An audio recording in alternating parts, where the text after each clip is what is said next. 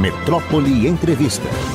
Estamos aí recebendo agora sim nosso secretário. Vamos mudar até a pauta, porque eu estava aqui batendo em André Janones, coisas que eu não gostaria, porque fiquei horrorizado com os fatos de ontem, mas não vou lhe envolver na política nacional, não, secretário, que você já tem muito problema local.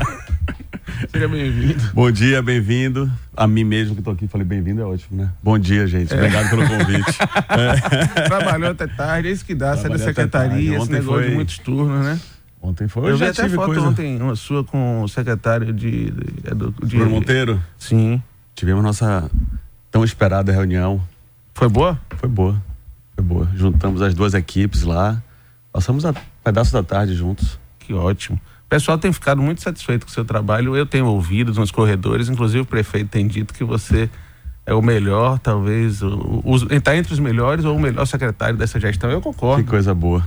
Eu concordo. Você está gostando de ser secretário? Porque dá um trabalho danado, viu? Eu imagino. É, então ouvir esse, esse tipo de estímulo é, é muito bom. Eu estou gostando, sim, estou gostando. Tive uma esse encontro aí com o Bruno Reis que não conhecia antes e a gente tem somado muito um com o outro e, e sempre que a gente leva algum projeto, alguma ideia, ele encontra uma forma de realizar. Até hoje não tive nenhuma negativa. Então, e a gente conseguiu realizar tanta coisa em tão pouco tempo. Então não tem como não ficar feliz. O que, é que você quer por idade? Quer ajustar o que ajuste? Vai, se você ficar aí nessas contas, ajuste sua câmera, deixe o secretário mais bonito. Por favor. Não é? Vai baixar a cadeira dele não, né? Porque ele faz isso com as pessoas, né? As ele pessoas abaixa. chegam, ele baixa para ficar dentro do, da altura do quarto, só que a pessoa já se sente, né? Rebaixada. Claro. Tá... E tem Lara depois aqui? Tem. Eu tô pensando em já ficar direto. Eu acho boa ideia. É. Você já fica falando. Eu já fico já falando, já fala de cultura agora, depois emenda no turismo. Agora falando de sua. É, quando você assumiu, muita gente é, até ele avisou e disse, pô, você tem pouco tempo. Sim. Você tem que ser prático, ágil, a máquina pública demora e para você conseguir fazer entregas e você está conseguindo. Sim. Eu queria que você contasse tudo que você conseguiu tirar do papel e colocar, porque você chegou há quanto tempo? Dez meses. Então é muito pouco tempo é. para uma gestão pública e eu é. acho que você conseguiu imprimir já muita coisa. É. Eu acho primeiro que a prefeitura estava super organizada. Então não é uma coisa assim que tinha que procurar, é, que ia ter dificuldade com outras áreas. Estava tudo muito organizado, tem dinheiro em caixa, né? Tinha um dinheiro orçamento para isso. Então teve um trabalho muito grande de priorizar.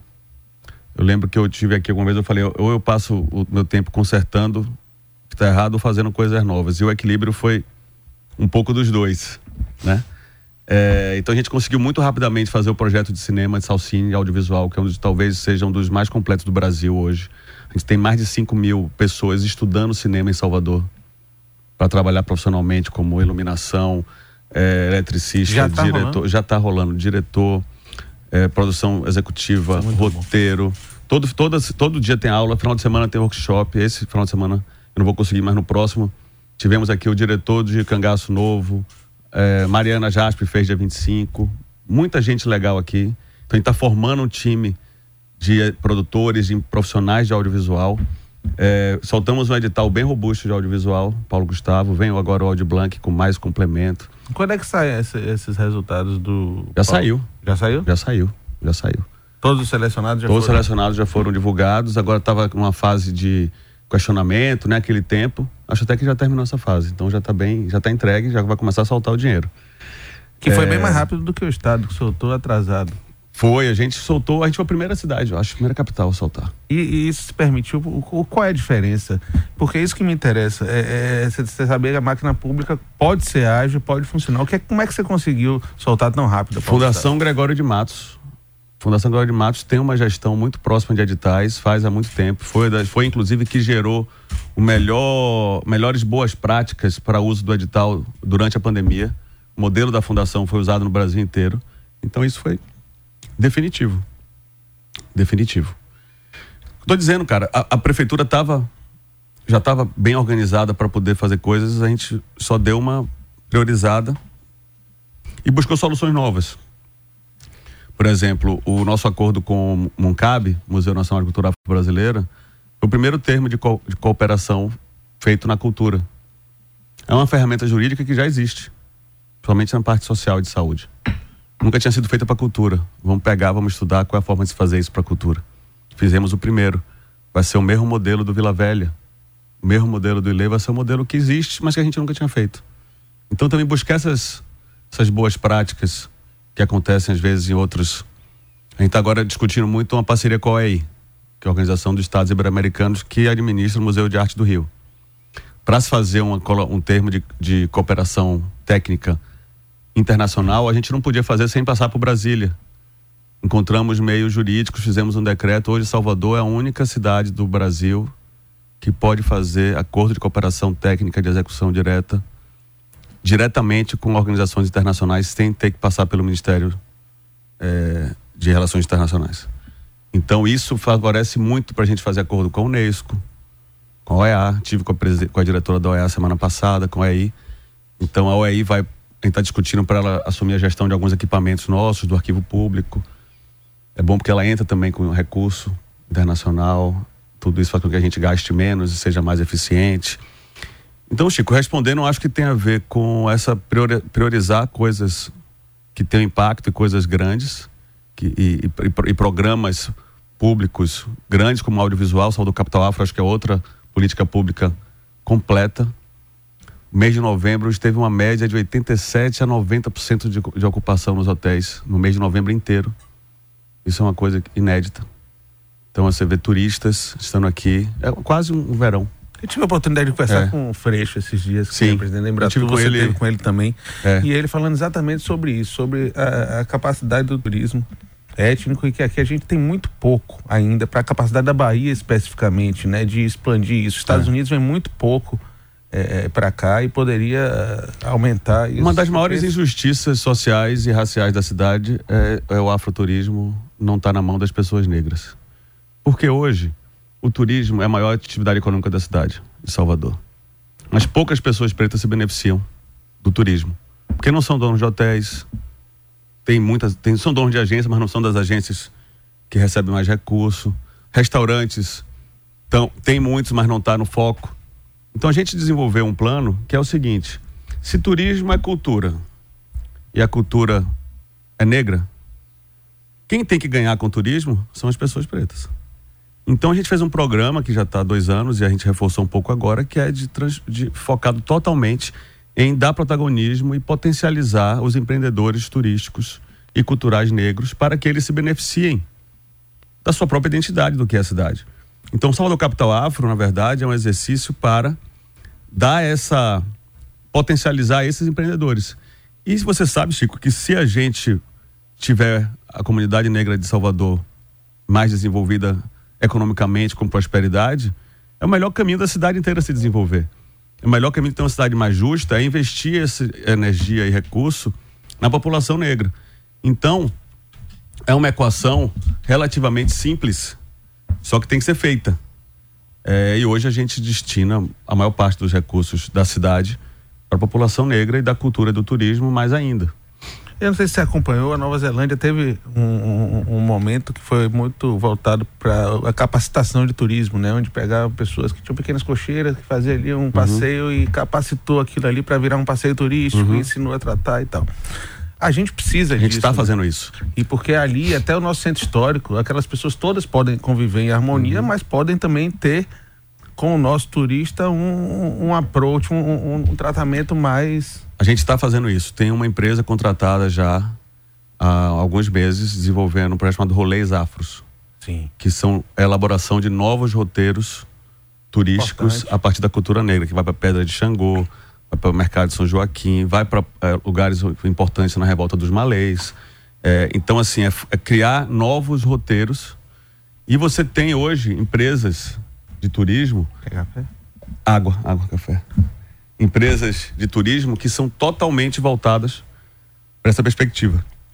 Hoje, quando alguém me pede uma indicação de um, de um guia turístico aqui, eu vou nessas empresas é, de turismo, de afroturismo, porque eles mostram, elas mostram uma perspectiva da cidade muito diferente da perspectiva colonial. E a gente tem que descolonizar o olhar, descolonizar as estruturas, e quando a gente fala de centro histórico, é um, é um, centro arquitetonicamente colonial, que vem de uma vida colonial. Como é que a gente consegue ter um viés decolonial naquele espaço? É um desafio gigante. É. E as empresas, você não acha que ainda são muito tímidas e são pouco presentes assim nesses nesse, em patrocinar, em chegar junto e estar tá atenta a esse tipo de evento, esse tipo de são, são muito ausentes. Fiz até um post sobre isso no início de novembro que viralizou e virou pauta de, de vários lugares, porque a gente não teve nenhum patrocínio. Uma loucura isso. Significante no mês de novembro inteiro em Salvador, em que a gente teve artistas como a Viola Davis, como a Angela Bassett, a Vitória Monet. A gente teve eventos, inauguração de um museu inteiro de cultura negra, o maior do Brasil, foi inaugurado aqui em novembro. A gente teve é, um carnaval só com os blocos afro, uma coisa única que nunca aconteceu. A gente teve tanta coisa, se eu for parar aqui para dizer tudo que teve na cidade. E não tem um patrocínio é grande. E é engraçado porque a gente reclama muito de que é, existe uma visibilidade que é dada muito momentaneamente, só nesse mês de novembro, né? Agora você imagine, se no mês de novembro a gente não teve esse investimento de empresas privadas, imagine no ao longo do ano. do ano. Exatamente. Fiz esse chamado, tive discussões sérias com alguns diretores de empresa de São Paulo, que eu dizia assim: você, gente que investe, diretor mesmo de empresa de patrocínio, dizia, cara, não existe nada que você me diga que vai justificar você gastar mais no stand no Rock in Rio do que em todo o resto do Brasil. Porque tem ativações hoje em festivais. É isso mesmo. Que custam 20 milhões de ativação, não é o patrocínio, é ativação. É isso mesmo, você tá certo. Como é isso de ativação? Ativação é o stand, a celebridade que vai, o buffet que vai ter lá, hum. a, o palco, uhum. a, a, forma que o stand é feito. É, a maioria desses stands em festivais de São Paulo custam muito dinheiro, mínimo 10 milhões de ativação. Essas, essas empresas não têm nem 10% disso no resto do Brasil, não é nem em Salvador. Nada justifica. Nada. Eu também nada acho. justifica. E mesmo as empresas que são mais modernas, que têm uma visão mais pra frente, assim, né? Que estão mais. É todo cinismo. Nenhum, é. É muito cinismo. Eu é... fico assim, chocado, Vende, porque né? a pessoa acha que vai fazer um camarote e levar e fazer convidar pessoas pretas para ir pro camarote como se fosse uma estratégia de inclusão. Inclusão é dar dinheiro, inclusão é dar trabalho, é dar protagonismo. Não é, não é fazer ação só para parecer bonito. Não, não, não. E não é. E é o que tem, é o que vem sendo feito de uma forma muito triste. A gente aqui nesse mês de novembro a gente eh, investiu e apoiou 23 iniciativas de produtores negros para público negro. Isso no mês de novembro. Mas no mês de novembro por quê? Porque é estratégia. Se a gente consegue clusterizar tudo no mês de novembro, isso deságua durante os outros meses, como na Semana de Design de Milão, como na Semana de Arte de Miami. Você tem que ter o evento, o ponto de encontro, e depois isso vai, vai, vai desaguando, né? A gente trabalha com, a, com o Salvador Capital Afro o ano inteiro. Tem ação o ano inteiro disso. Mas em novembro a gente chama atenção. E aí poucas marcas entraram, até pelo chamado algumas marcas responderam. Smiles apoiou três eventos em novembro, que dá uma grande diferença, mais com esse preço de passagem. E lojas americanas introdução do Capital Afro. É, nós estamos é... conversando com o secretário de Cultura e Turismo, Pedro Torinho. Sérgio, tá com a gente aqui na linha 1. Oi, Sérgio, bom dia. Oi, bom dia, tudo bem? Tudo bem, e você, meu amigo? Tudo tranquilo, eu estava aqui escutando o secretário da Cultura falar sobre os investimentos com relação à visibilidade do povo negro, com relação aos eventos, o protagonismo. Mas eu me, eu, eu me questiono e queria saber uma, algo do secretário acerca de uma coisa que eu ainda acho que é uma injustiça na Bahia, que é com relação à, comemoração da, da consciência negra. Eu vejo estados como na região sul do Brasil que param, na região é, sudeste para. Rio de Janeiro, eles já tomaram posse, né, entre aspas, de dizer que é, é da cultura carioca a, o samba, a carajé, e a gente não tem ainda a coragem de desamarrar das agarras do, do colonialismo a questão de comemorar, dar esse crédito da consciência negra, né? fazer um trabalho cultural mais forte. Será que se nós fizéssemos, se é o Estado, se a Prefeitura conjuntamente fizesse um Estado de dizer bem assim, ó, nós vamos comemorar esse dia, vamos parar e vamos fazer uma mobilização de todo o Estado, porque foi feito uma singela lembrança dentro do Pelourinho. Mas fora do Pelourinho, ninguém falou nada com relação à consciência negra. Então, é esse que eu queria, é, era, essa, era esse pensamento que eu queria trazer ao secretário também. O que, que ele poderia falar que, disso, porque todo mundo fala que há quatro feriados que impossibilitam de trazer esse dia do, do feriado da consciência negra. E nós somos a maior população brasileira negra. Tem dois aspectos aí no que ele disse, né? A primeira é uma questão prática dos feriados. E a gente fez essa pesquisa para entender como é que a gente conseguiria fazer do dia 20 de novembro um feriado. E a verdade é que juridicamente não dá hoje.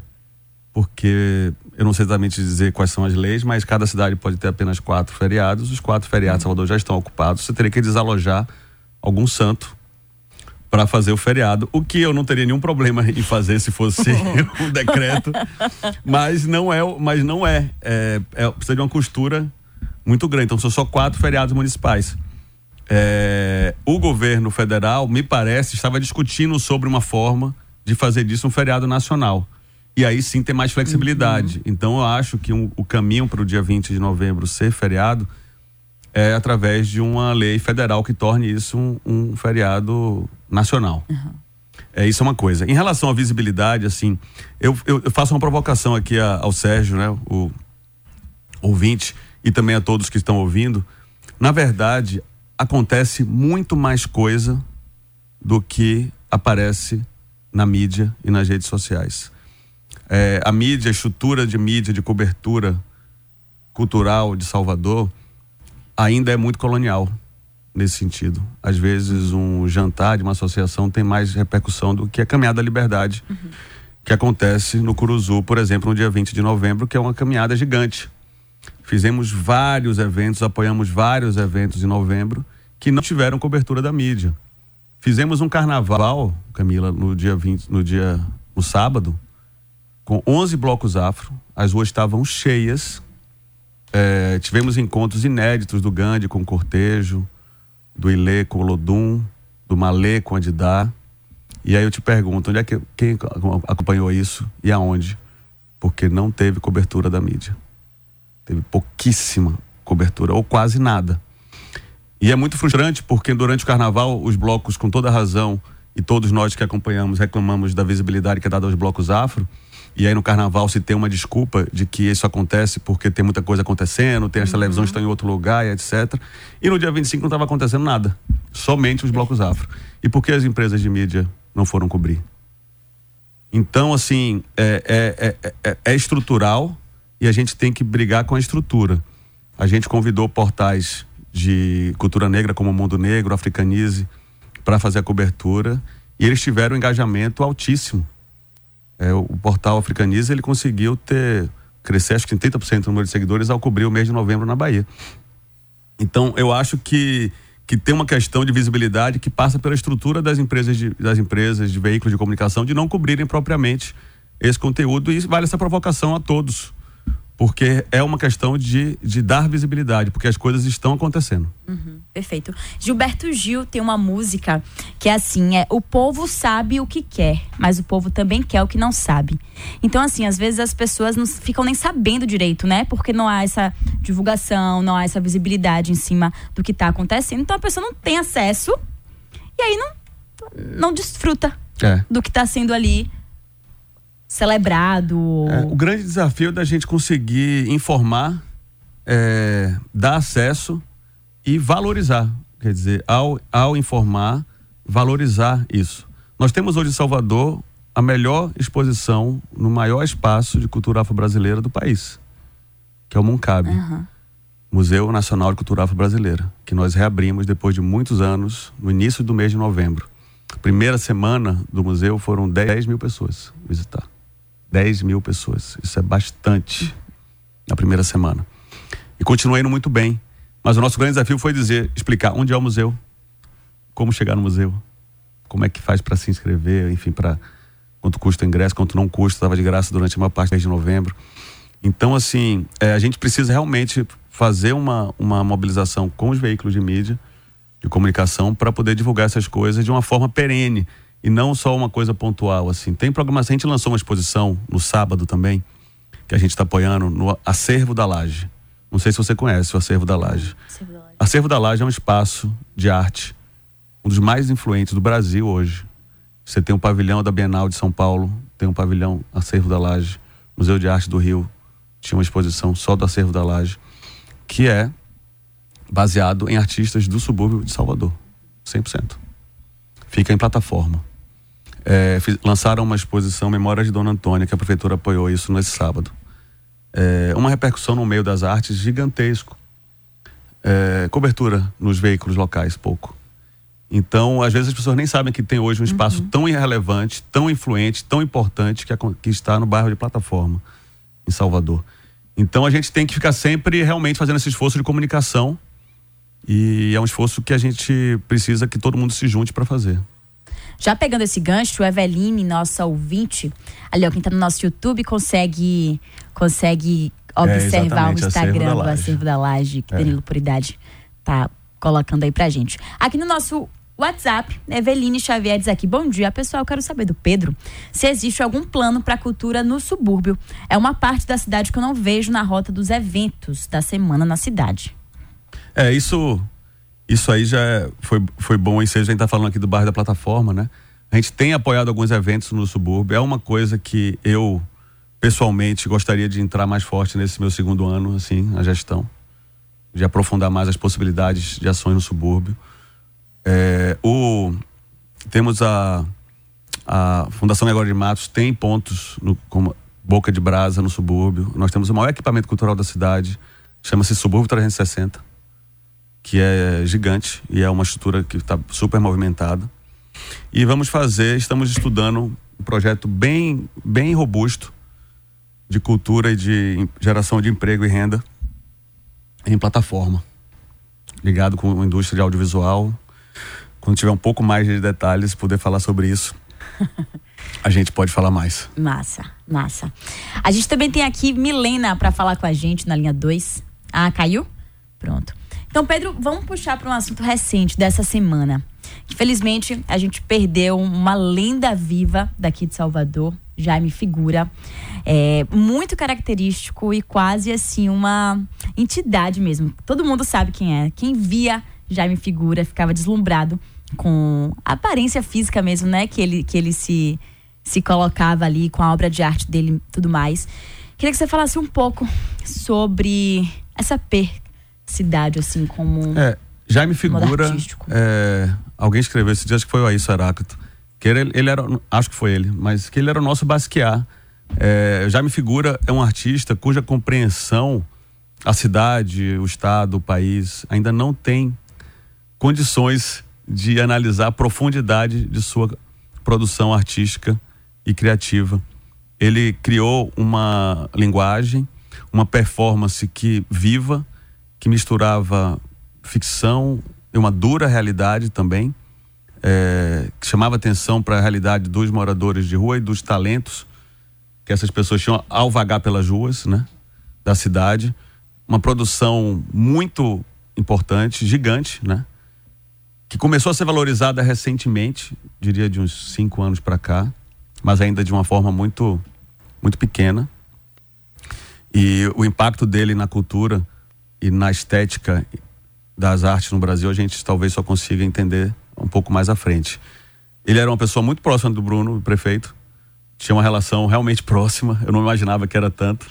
E aí a gente ontem conversando sobre isso, o prefeito pediu que a gente desenvolvesse um projeto de uma de uma estátua do Jaime Figura para a gente instalar no centro histórico da cidade, nas ruas da cidade, é, em homenagem à figura que ele era e que isso fique sempre presente, porque o Centro Histórico de Salvador, parte da memória do Centro Histórico de Salvador é encontrar com Jaime Figura pelas ruas e ficar naquela dúvida do que estava acontecendo ali.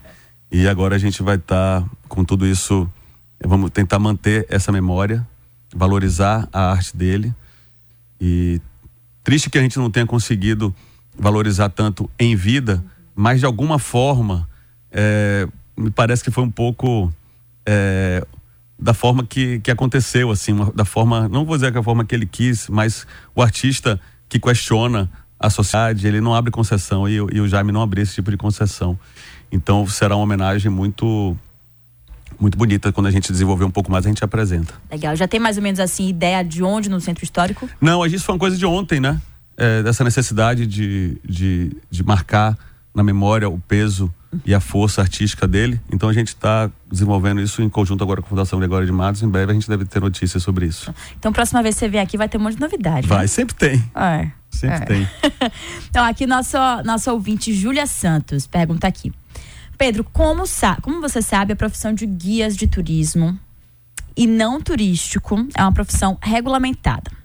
Você estuda para isso e temos muitos guias negros especializados e credenciados no cadastro. Então, por que esse turismo afro sai muitas vezes sem esses nossos guias? Ou seja, descumpre, em sua maioria, a lei federal. É, a gente tem uma proximidade muito boa com o Sindicato dos Guias Turísticos e a gente tem buscado fazer ações que, que potencializem essa atuação desse grupo, que garanta que essa lei seja cumprida, que tenha todas as pessoas que atendem os turistas da cidade estejam preparados para fazer isso, façam parte de um grupo preparado, cadastrado, enfim. E isso é um esforço contínuo ah, muita gente opera na informalidade em todas as áreas da cidade, inclusive nessa. E o que a gente puder fazer para dar mais segurança e dar mais eh, capacitação e que esses guias estejam realmente podendo exercer seu trabalho, a gente faz.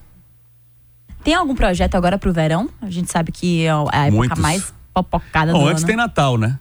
Sim. Antes tem Natal. A gente vai ter um anúncio na quinta-feira, provavelmente, que o prefeito, com toda a, secret... toda a prefeitura, vai divulgar toda a operação de Natal da cidade de Salvador. A programação de Natal, que é maravilhosa. Eu, infelizmente, não vou estar nesse evento, porque eu tinha já uma viagem marcada. A GG Magalhães vai me representar lá, apresentando a parte cultural.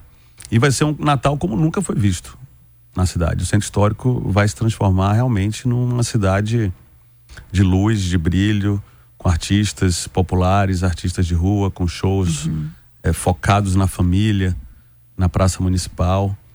Eh, tudo que você puder imaginar, assim, acho que passear pelo centro da cidade vai ser uma experiência muito eh, encantadora, assim, para a família. E a gente também acredita que esse seja um movimento estratégico também para que a cidade possa conhecer e ter uma outra experiência do centro histórico. A gente fez grandes investimentos no centro histórico nesses últimos meses. Hoje é um lugar seguro na cidade, um lugar com conteúdo, com vida, iluminado. No Natal, mais ainda. Então, uma boa oportunidade para você de Salvador, que tem muito tempo que não vai no centro histórico. A partir do dia 5 de dezembro, a gente vai ter uma programação inédita, uma experiência de, de Natal soteropolitano, com referências de Salvador, muito rica. Legal, legal. Natal personalizado. É. Carlinhos Brau vai fazer um show especial de Natal, só com músicas relacionadas a esse ambiente no dia 23. Vamos ter Fat Family no dia 9, Tira. no dia 10, eu acho. Enfim, a programação vai sair toda Você tá quinta-feira. mexendo com muita gente. e vamos ter Simone. Que incrível. É. Incrível. Fazendo um show de 50 anos de carreira. Então, assim, isso já foi. Eu tô falando aqui porque de algum lugar já saiu algum canto, mas vai Ah, ser. pode dizer aqui que não saiu também, que não tem problema, É, não. mas é, isso vai sair. Matheus Aleluia também fará um show. Uma programação não é, não é nada tão, tão grande assim, mas são, é, são é uma é uma são- é grande, mas assim não é São, um é. Uhum. festival. São shows na Praça Municipal com o objetivo de trazer a programação para a família. Não necessariamente Maravilha. aquele coral de Natal que vai ter também os corais de Natal. Mas que a gente fala de família, né? Acho que Natal fala basicamente de, de família. Então, esses nós escolhemos algumas, alguns artistas para ajudar a gente a falar sobre família, sobre espiritualidade, qualquer que seja sua religião.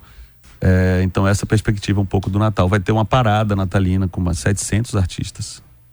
Durante, vão ter três dias de parada, com quadrilhas, juninas que vão fazer coisas pro Natal. É uma. Legal, que massa. Vai ser uma nova experiência de Natal Uma na cidade inovação, realmente. que eu tenho certeza que vai dar muito certo. É o primeiro ano, né? Mas eu tenho certeza que vai ser uma experiência completa para turistas e para soteropolitanos também. É um Natal que favorece, que trabalha com a cultura da cidade. Que maravilha. Já aproveitando que estamos falando aqui do Centro Histórico, Cabral também pergunta aqui, secretário, o que o governo do estado está fazendo em relação aos imóveis fechados no Pelourinho? Há alguma movimentação? Cabral, meu vizinho. Brechó do Cabral. Ah, pô. Indico super, que tem tudo que você puder imaginar na Rua do Carmo, um pouco mais à frente ali de minha casa. É, eu vou falar um pouco sobre o que a prefeitura está tá fazendo nesse sentido, Uhum. né?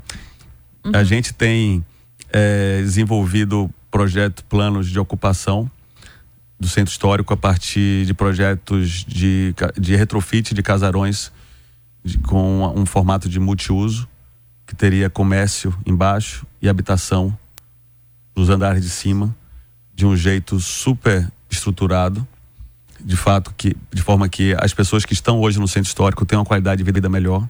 Então a ideia é que essas, essas habitações são para os moradores que já estão no centro histórico e para quem deseja se mudar para o centro histórico. A gente tem um projeto grande na Rua do Pilar nesse sentido. A gente tem um projeto grande também eh, no Corpo Santo, na Santos Dumont. Está desenvolvendo essas, buscando agora financiamento. Aparentemente o IFAM vai chegar junto com a gente num pedaço. Foi uma conversa que a gente teve com o presidente do IFAM há uns quatro meses atrás, que a gente está agora puxando. Temos proposta de financiamento com o BID para conseguir investir mais nesses casarões. E além disso, desse trabalho de, de, de ocupar e de dar ocupar, dar uma vida, no sentido de ter programação cultural, de ter coisas acontecendo. É, também incentivos fiscais, eu acho que entre hoje e amanhã, ou foi entre ontem e hoje, mas enfim, está acontecendo nesse período agora uma discussão grande na Câmara de Vereadores para se apoiar, para se aprovar umas novas leis fi- fiscais e algumas delas beneficiam muito o centro histórico. Então isso deve estar acontecendo entre hoje e amanhã para poder estimular que, que pessoas invistam, morem e produzam valor no centro histórico. Então é um, é um, é um realmente é um, é, um, é um plano completo, né? Além disso, a Defesa Civil fez um plano de contingência muito completo, talvez o mais completo do mundo em relação ao centro histórico. O que fazer em caso de desastre, de desabamento, de incêndio. Realmente são muitos casarões que estão abandonados, muitos, mais de 100 em nível de- grande e alto de desabamento ou de incêndio. E a Defesa Civil tem acompanhado isso de perto. É uma área tombada pelo IFAM. A gente tem buscado ter uma conversa direta com o IFAM para a gente entender como a gente pode é, prevenir qualquer coisa de acontecer. É um, é um assunto completo, complexo, mas que a gente está tratando. Perfeito. Pedro, queria agradecer a sua participação aqui, disponibilidade para estar com a gente aqui Eu hoje. adoro vir para cá. A conversa sempre é muito boa, a gente consegue é, desenvolver vários assuntos, então conta, com, conta comigo sempre. E já vai emendar com turismo, né? Que você falou. Eu não sei se, se Lara já chegou, posso ficar mais um pouquinho. Pode, Lara. Todo dia todo, se você quiser. Muito obrigada, viu, Pedro? Até a Obrigado. próxima. Obrigado, até mais.